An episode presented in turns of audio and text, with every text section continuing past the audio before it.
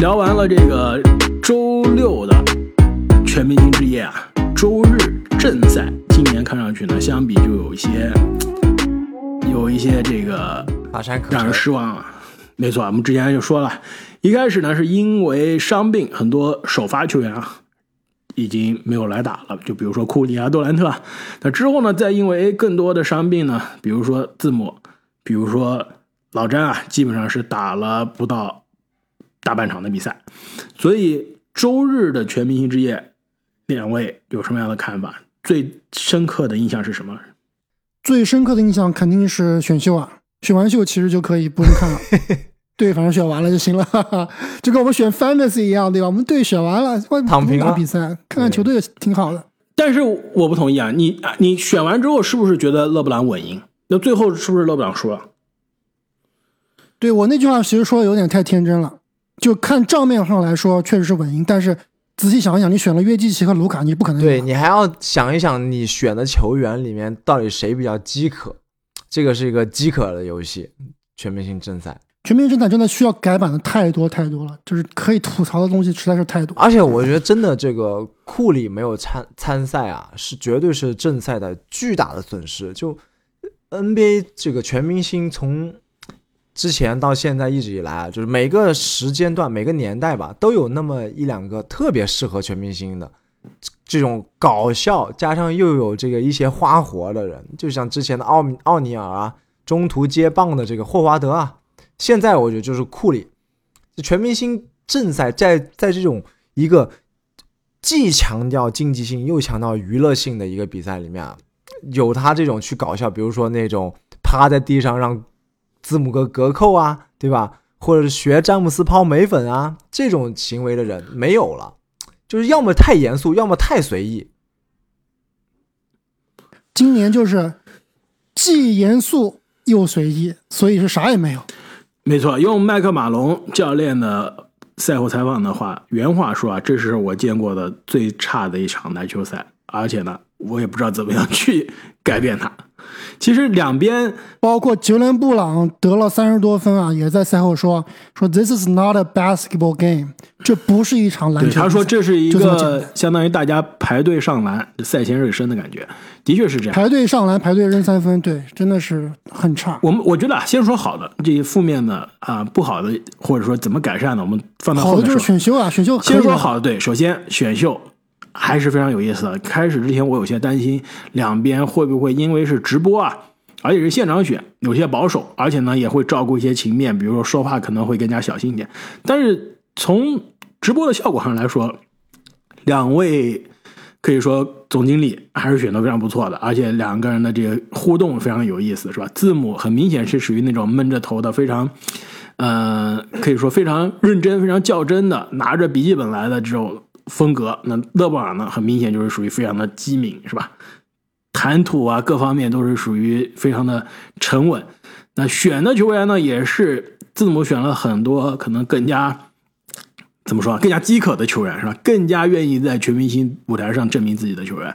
那可以说，老詹选的更多是 MVP 级别的。如果是真的打季后赛，这两支队放在一起打，那肯定是老詹队晚报对面。字母哥最搞笑的还是拿了笔记本来，还是搞错了。莫兰特，对，这笔记本里面到底记了啥？他的笔记本照片其实就是写了几个人的名字，我看了一下，没什么战术。但我觉得这个选人环节啊，嗯，唯一一个可能需要这个未来嗯修复的，或者说更进一步的，就是。我觉得唯一一个尴尬的点，就两边队长在选人的时候啊，他的队员坐在后面，坐在后面那些队员感觉有点紧张，有点尴尬，有点。尤其是最后被选的，尤其是最后被选的。其实我觉得这个选人啊，那些被选的球员大可不必直接坐到后面被大家所审视，观察他们的微表情，还不如就是你这个开场的这个宣布今年全明星的阵容的这个怎么说，开场仪式或者说进场仪式啊。就可以直接取消，直接变成是两被选人，选到人以后再开始一个隆重的进场就是选我觉得那样其实更好。被选的人从后面大屏幕那个走出来，从那个对，从那个休息区或者是从那个球员通道出来，对吧？哎这样然后给他有灯光好一些啊、音乐啊，然后这个背后播放他的集高光时刻集锦啊，对啊，这样觉得是更好。没有被选到的人就在后场。等着，对吧？对，而且是因为你之前已经介绍过一遍了，然后再选一次的话，就觉得有点新鲜感会会消失。我觉得这个主意比较好，而且最终没被选到的人还是有些尴尬的，就比如约基奇是吧？最后还没选他呢，直接自告奋勇去了老詹那边了，把萨博尼斯留下。尴尬的不是约基奇，是萨博尼斯马尔卡宁。哦，是对对是马尔卡宁，你看我都连是马尔卡宁是对我都记成萨博尼斯了，是马尔卡宁其。实我当时看的比赛的时候，我真的看看直播的时候，我是非常尴尬。我想约基奇照理说情商挺高的呀，他这样主动还要对啊，主动去找老詹以后，他这不岂不是说老詹铁定要选他？那对马尔卡宁就是极其的不尊重啊！他赛后已经解释了，他说他不不知道，他没看到马卡尼，他以为自己是剩下来最后一个人，所以他自己走过去了。所以他当时走到老詹身后的时候，还有些有些疑惑，哎，为什么没人给我球衣？嗯，其实他没选到他，以为是自动是最后一个人。他说，如果对，然后他给老詹还在背后做按摩啥的，老詹也不得不选他，是不是？他就照理说说老詹不应该选他的，因为他有恩比德了。没错，约基奇说了，说他如果自己是当总经理啊，他也不会选自己的，他知道选他打全明星就是灾难。那除了选人的这个新加的环节啊，我觉得今年全明星的正赛呢，也有几个比较大的亮点啊，一个就是莫兰特的扣篮，最好的那扣篮没扣成功，那个胯下的如果扣成功了，绝对是今年全明星要上一个档次。没错，但是扣成功的那几扣啊，也是扣篮大赛的级别。但是他那扣的几扣，平常比赛中都已经扣过了，其实看起来有点不够亮眼，不够对新鲜。他最经典的是隔人呐、全明星没有人给他隔，大家都让开了。其实就是说到这一点，也是让我有些失望啊。我本来以为莫兰特今年啊是顶替库里可以作为首发，总算是有一些话语权了，是不是可以多打一打呀，多扣一扣，大家给他制造一些扣篮的机会？结果最终也就那几下。怪谁呢？你说怪谁？联盟前五，没有没有球呀，无球在手啊。也不仅仅是联盟前五吧，其实最终呃字母队后卫其他几个就是更加资历更老的后卫打的时间比较久嘛。米切尔没办法，你要是论出手啊，米切尔出手不比塔图姆多，而且米切尔三分球其实不是当晚最准，米切尔是十七个三分球出手中八个，塔图姆是十八个中十个，所以米切尔打了三十多分钟。然后其实最终留在场上的还有利拉德也是出手二十次三三分球，全场最多的对，三分球出手。利拉德我觉得有点有点这场比赛打的有点不好，就基本上是拿到球就投，根本就不会想别人。而且他所以最到最后开始那种瞎扔半场三分啊，很没意思的。但是也没有也没办法，因为最后领先太多了，对吧？你最后一个球如果不是靠这种半场瞎扔，很快比赛就结束了直。接上篮更丑。是的，就比如说某位球员在最后时刻还上了个空篮，最终抢了莫兰特时间呢，应该是字母队的这几个后卫。你们哎，你们觉得就是其实赛制跟前几年是没有变化的，对吧？那为什么这一届的精彩程度以及最后的焦灼程度跟二零二零年差这么远呢？你们觉得主要原因出在哪？主要原因出在首先我们之前说的这个今年球星的成色差一些，对吧？首先库里没来，然后老詹基本上，其实我觉得最重要的问题不是库里，我觉得最重要的问题是字母哥。其实字母哥每年这个很认真特别认真全明星赛打的都是最最认真的。其实老詹也他会很调动认真起一个老詹也很认真。对，老詹也比较认真。这两个人下半场不打，其实是很伤的，加上库里不在。那另外一点就是，怎么说呢？今年的这个很多球员还是过于，呃，想要表现自己了，过于的去想要去刷分了。我觉得还有不光是说塔图姆啊，其实不光是塔图姆，包括利拉德也是一样的，包括包括米切尔、杰伦杰伦布朗也是一样的，杰伦布朗也是一样的。其实我觉得真正想要认真打球的人不是，但我觉得杰伦布朗的那个给人感觉不是特别尬呀，他是比较正常的。嗯对杰伦布朗最起码是对面都在认真防他，他才去去强攻。那你觉得欧文呢？其实欧文也是出手不少，二十一全场比赛打的最好的，不是粉丝滤镜渠道以外，全场打的最好的我。也觉得，我你记得当时我给你们发信息，我也是说，我感觉欧文这个眼里的有杀气，而且他打出来也很好看，对吧？是有可能去拿 MVP 的。好看，而且也能带动队友，而且你其实看比赛一些微表情，特别是在下半场第四节啊，就包括这个呃马龙教练在赛后也说了，说第四节其实是大家是想，因为过去几年第四节大家都是真刀真枪的打嘛，对吧？特别是在两千零那那届，这个基本上打出了一个季后赛的水平的一个强度，非常非常好看。那今年其实第四节，第一是由于落分落后比分比较多，对吧？球员可能不太容易激起斗志，而且对面这个三分球实在是太准了，怎么扔怎么进，很难激起斗志。但最重要一点还是，除了就马龙教练说啊，赛后说啊，除了欧文和恩比德他们两个人是想赢，想要把这个球呃队友啊带动起来去认真防守以外，其他球员好像有点无动于衷，可能就是太真的太随意了，太不把这个比赛啊当成一个比赛了。就跟杰伦布朗说的一样，这不是一场篮球比赛，而且而且我刚刚说的这个微这个欧文的一些微表情，就是欧文经常是在给恩比德喂球，恩比德每次进球以后，欧文都会有一个这个握拳，就说太棒了，这个球进了，我们要继续追。这是我观察到一个微表情。其实欧文是很想认真去打比赛，最终也是拿了助攻王。所以看话，为什么这届比赛联盟前五创造了历史上最高的得分记录，全明星的得分记录？然而。中美媒体对他都是球迷，都是对他统一的口诛笔伐，没有到口诛笔伐，没有到口诛笔伐的地步，就是觉得不够兴奋。对，至少美国的这个社交媒体我一直关注的，大家其实还是很多赞扬的，没有说到这种刷屏。比如说去年库里的 MVP 级别，同样是五十分，同样是狂投三分球，那去年的曝光度肯定是比今年强。两个原因，第一。塔图姆不是库里，库里那种级别的人气，那种级别的表演的能力，塔图姆现在还是达不到。另外一点就是，塔图姆跟库里的三分球还是不太一样的。去年其实库里很多三分球难度还是比塔图姆今年这种定点干拔难很多，所以观赏性有所区别。另外一点呢，就是之前几年的全明星还是比较有对抗性的，今年的问题就在于两边属于排队投半场三分球了，排队投定点超远三分球了，没有什么。对抗，所以你这个五十分跟去年五十分，甚至比二零一七年浓眉的那个五十二分比啊，都是觉得是有水分，这个我同意。但是你不得不说啊，塔图姆昨天其实打的真的是非常不错，而且你说欧文有杀气吧，塔图姆其实一上来就很有杀气。老詹那个塔图姆一开始就是对老詹那个玄麦迪的自抛自扣，立刻塔图姆还那个一模一样的。其实当时我觉得这一扣是塔图姆。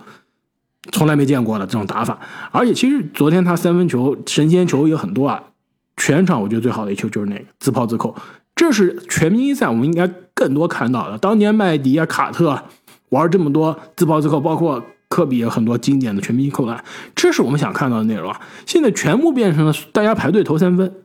其实这让全明星变得有一些没意思了。投排队投三分其实还好，排队上空篮是真的无法忍受。上空篮其实说实话也还是有些少。你其实昨天字母队一百二十三次出手，六十六次是三分球，就是说昨天球队百分之五十以上在投三分。塔图姆出手十八次三分球，米歇尔出手十七次三分球，利拉德出手二十次三分球，这就六十次了。这就已经六十次了，对啊，所以全明星赛不能这么打的。全明星赛你可以有超远三分，可以，但你不能所有人都投三分。对我，我这点我非常同意。而且刚刚开花提到那些经典时刻啊，其实昨天也有这个苗头快出来了，但是不知道怎么就就结束了。就是塔图姆跟杰伦布朗的这种好兄弟一 v 一对抗，其实那个那几球啊，一两球吧，我觉得是当天晚上最好看的。一两球我觉得可以，但是我我觉得问题出在他们这个对位的回合数太多了，对吧？导致基本上有三分钟的时间，全场八个人在看，两个人在打。对，所有球员的拉开。而且另外一点就是这个时间，对这个拉这个这个一对一的时间啊，应该放在更早一些的时候，不应该放在这个第三节的这个末端，或者第二节的末端。就当时确实，就塔图姆已经得了很多很多分了，而且已经出手权非常非常多了。还在拿了极其多的球权，而且这个开话，我还要再说一下，就是虎扑上，这不是虎扑现在有赛后评分嘛？我看到最低分啊，所有球员最低分应该是八点五分吧？所有球员里面最低分是八点五分。塔图姆那天是拿了四点二分，在虎扑上面。我我不知道这个如何解释，而且我我还解释不了，就是为什么一个全明星球员下半场可以打满全场，下半场一分一分钟不用休息。为什么打满全场？很简单，这是谁要求教练是自己家教练，自己家教练对吧？想让他打多久打多久，而且更关键，背后有耐克啊！别忘了，塔图姆今天是带着任务来的，刚刚在全明星周末宣布了自己的新球鞋，带着新球鞋第一次亮相打比赛，而且这个直播的电视台也是在全明星赛之前放了他这个相当于发布会的这种采访，带着任务来的。耐克肯定说，你看给我多曝光，给我曝光。如果拿个 MVP 更好了，所以这背后肯定是有原因的。我其实虎扑这种评分我是从来不看的，你不用告诉我我应该认为这个球员今天打得好还是不好，对吧？尤其如果是季后赛，那另论了，你全明星赛更没有必要了。所以其实我并不同意这种打分啊，MVP 就是 MVP。所以你觉得塔图姆打得很好，就是打得很好，我觉得打得很好，你鼓励这样打法？不能说鼓励这样打法，但是在昨天晚上大家都这么打的情况下，他的确是打得最好的。对不对？你所有人都排队投三分，这就是大家现在这是通病嘛？你不能说利拉德投了二十次三分拿了二十六分，你不指责他，而去指责投了十八次三分拿五十五分的人。是的，我觉得昨天晚上这个全明星赛不精彩，不能怪塔图姆，是这整个赛制包括所有人的问题，不是一个人的问题。关键是塔图姆破这个记录啊！以这种方式破这个记录，对，这是有对啊，放到历史里面说，哇，历史上上下联盟历史上这个全明星赛最强的表演是谁？杰森塔图姆，二零二三，好，听起来好像很很很炸，但是你真正回去看当天的比赛，或者说你是真正经历过那场比赛的球迷啊，你会觉得，嗯，这不应该是历史上最强的。那我问你啊，全明星赛本来就是这样，你浓眉二零一七年五十二分，你还能记得他是怎么得的吗？我都记不得了，对不对？去年库里那五十分的时候，大家就把浓眉那五十二分拿出来，还不一样呢。全明星赛的这个分数本来就有水分，对不对？这用不着，我觉得用不着上纲上线，这就是个娱乐的这个周末。而且呢，关键是大家都这么打，那塔图姆打得更加认真一点，无可厚非。真正要改变的是联盟的这个全明星的规则，对吧？之前改版之后已经比较有火药味了，那今年可能大家。经历了过去几年的这个打法之后，现在变得又麻木了。要加入新的，对吧？让生活更加有一些这个新的刺激感了，是吧？新鲜感。对我，我真的好怀念那个二零年那一届，就最后你想想，保罗、哈登他们围在场上商量怎么样打最后几球的那种画面，哎呀，那个是大地真的很精彩。卡哇伊巅峰，卡哇伊众神对斗法的那种感觉，哎呀，很精彩。现在没有了。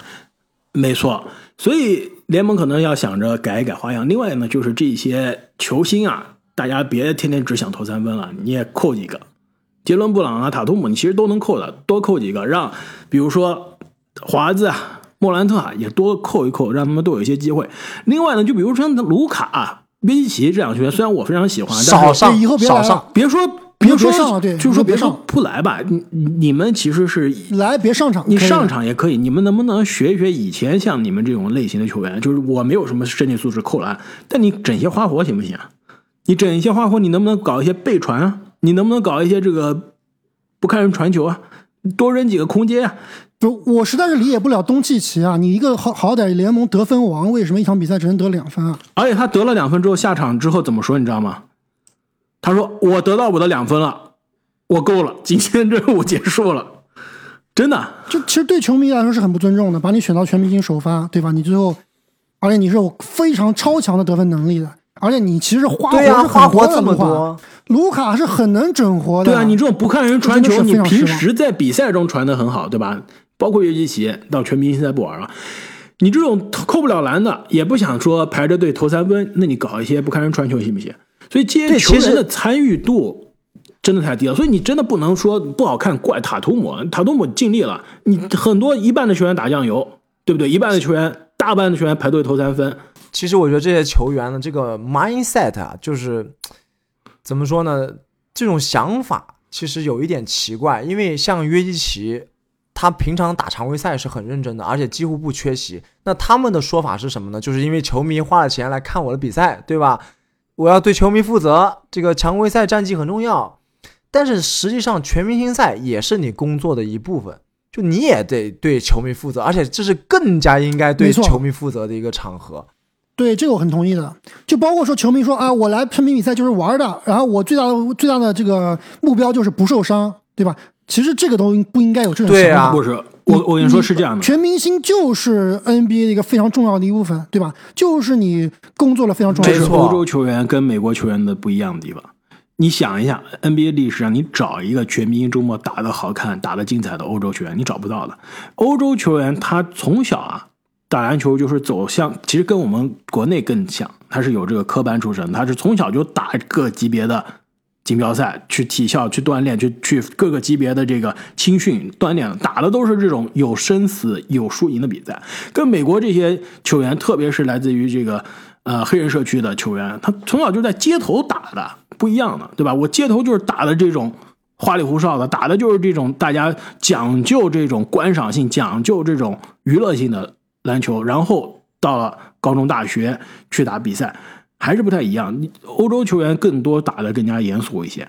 你像以前诺维斯基打全明星也是类似啊，就顶多可能自己打的比较搞笑、比较踉跄一些，哎，让让大家觉得那开话，既然是这样的话，既然大家都有这个思维定式，或者说都默认欧洲球员打全明星不好看，或者说我就是欧洲球员，我就摆烂了，我就是这样的，那我为什么以后还要投他去进全明星呢？对不对？我我就不投了，我明年我不会投卢卡，我也不会投约基奇了，哪怕卢卡场均五十分，我不会投他进全明星，就这么简单。对，那你作为球迷，你有权利去这么做的，就是你完全可以有权利不选择他。像今年你要是让我选全明星，就你拿好你的最佳阵容就行了，全明星你就别参加了。我我同意，或者你至少不让他首发嘛。教练肯定不可能说不选他们的，对吧？教练最终肯定是要把他们选进去，但是你不把他选进去当首发，可以的。就好比当年大姚嘛，你说姚明在联盟论人气肯定是全明星首发，你愿意他去每年打全明星，对吧？如果打首发的时间嘛，其实从观赏性的角度上来说，我也不愿意，甚至我都从健康的角度上来说，我都不愿意他在全明星上打三十分钟，是不是？但是你没办法，人气就在那。卢卡约基奇一样，其实你作为人气肯定是能进首发，能力进首发，但是你从观赏性角度上来说，你也不愿意看到他在首发的时间上打太久，一个道理。其实说到底还是联盟需要让球员啊、大牌球星啊能够把这个真正比当做把这个全明星比赛当做一个比赛，对吧？能让他激起他的斗志，能让他去愿意去为他付出。现在真的是当做一个当成休息，当放假了。就是休假嘛，其实就是来联联合城休假。但是呢，从 NBA 就是从美国各大联盟的全明星赛角度上来说啊，我不知道这个棒球的怎么样，因为棒球全明星赛我没看过，棒球全明星赛也不好看是吧？但是 NBA 已经是超越。从我的了解，反正橄榄球我是看了，现在我是没有办法看了。改版球没法看改版之后更没办法看了，现在变成腰旗橄榄球了，更没办法看了。就是为了让大家觉得如何就是更加综合一些这个啊、呃娱乐性啊、对抗性，但是又不能让大家受伤，打的又稍微认真一些，但是最后越改越差。所以 NBA 已经是在各大体育联盟中的这个全明星已经比较好看了，因为你篮球是比较可以每个人都出花活的。你橄榄球，你说我作为一个防守球员，我怎么在全明星出花活，对吧？没有办法，篮球已经可以了，但是现在这几年呢，我觉得是首先三分球有些太多，另外就是这些能扣的同学啊，实在扣的机会太少了。以前全明星很多经典都是非常好的空接啊，非常好的扣篮，就包括诺维斯基最后一年还有库里给他的空接呢。你那时候老爷子都四十岁了，还能搞一个空接，对啊，昨天晚上欧文给约基奇两个空接，约基奇都没接住。所以这个全明星正赛啊，引入一些新的规则，比如说把奖金提高啊，比如说比如说阿木考虑的什么呃赢的这边可以有主场优势啊，甚至奖励选秀权啊，其实都可以考虑。甚至我们比如说把全明星赛是不是每年的这个时间改成打直接打这个锦标赛好了？NBA 不是说要搞这个对，别别搞全明星了，其实可以大可暂停几年，让这个锦标赛的模式试试看，对吧？不行了，咱们可以再回来办。而且其实联盟呢，它已经是考虑加入一些，比如说这个元素了，就比如说两边是代表一个这个慈善机构，对吧？哪边赢就能给他慈善机构捐更多的钱，这其实我觉得是有些不合理的。你说这个两边慈善机构都很重要，你最后输的那个就拿不到钱，或者拿的钱更少了，对啊，我凭什么呀？对啊，我这边我这边的慈善机构，我今天输给了正经，正经那边慈善机构拿了很多钱，我还照样很开心。对啊，而且是不是你就搞一家慈善机构，谁赢了谁就有机会向他捐钱，这多好！那也一样啊，正经你给他捐钱，我也挺开心的。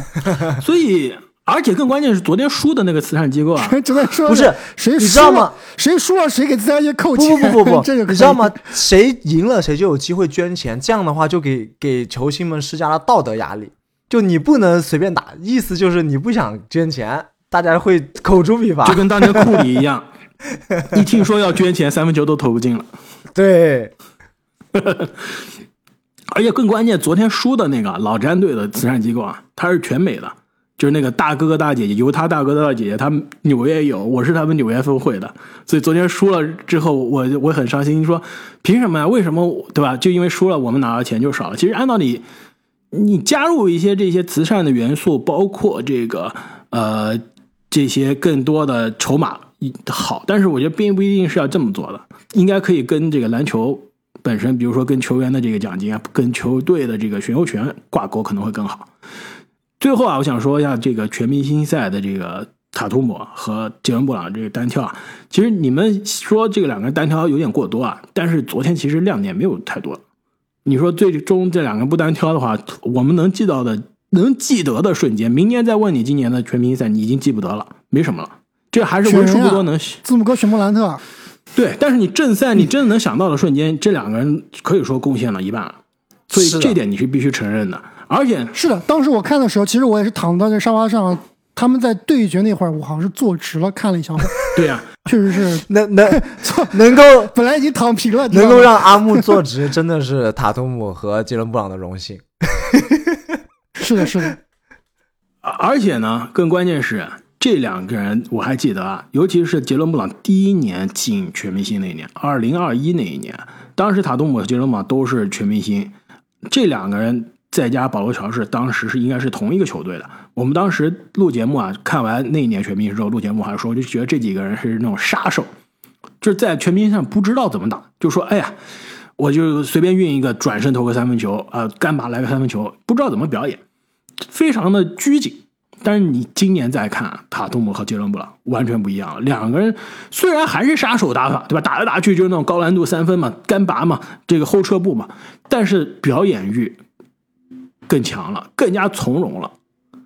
其实也就两年时间，两个人在联盟的地位，在最高的舞台聚光灯下的这个表演的这你们说的所谓的微表情，已经完全不一样了。那肯定还是杰伦布朗强呀，最高舞台是去年总决赛啊，所以啊，其实还能感觉啊，这个一代一代球星，你看他在全明星赛舞台上的这个表演，也能感觉出他们的这个成长。对，这两个人毕竟去年是进了总决赛了，还是不一样的。最后我还想说，好像是历史第一次，就是两边的球队的得分王是来自同一个球队的，历史第一次。没错，而且最后我还想说啊，回看一下塔图姆的这个全明星赛的 MVP，其实去年库里拿 MVP 之前我就说了，当时我全明星赛的这个选择，我选的我们三个人梦幻选，我第一个选的就是库里，我说第一考虑人气，第二考虑他的这个花活对吧？第三就是考虑他应该打的比较认真。放眼联盟历史顶流球星，可能库里是唯一一个没有拿过全明星 MVP 的，所以当时我说啊，有机会，而且最终真的拿了，而且也是实至名归，几乎是他的一个完美赛季，打着常规赛 MVP 的级别的水平的表现，拿了全明星赛 MVP，几个月之后又是总决赛的 MVP 大满贯，几乎是大满贯。那塔图姆，其实你看一下历史上过去十几年的这个全明星 MVP 的名单啊，你会发现其实塔图姆的这个时机也是非常的微妙。我们看一下，一一年是这个科比，刚刚是结束了他的鲨鱼之后的啊零九一零的两个冠军，零八也是进总决赛，一二年杜兰特没过几个月之后就进总决赛了，虽然输了。一三年是保罗，几乎是快船巅峰的时期，虽然一直没有经过西决。一四年，欧文也是他从一个不错的年轻球星往全明星甚至是超巨起点的路上。一五一六威少巅峰时期的威少，一七浓眉，一七年一八年这两个赛季是可以说是浓眉健康的巅峰，都是打七十多场比赛，数据的巅峰都是二十八加二十二的水平，也是他成为联盟一线内线的这个这几年。一八年老詹不用说了，当时说了季后赛的表演单体史上最强。一九年杜兰特刚刚经历了勇士的两连冠，也是站在人生的巅峰。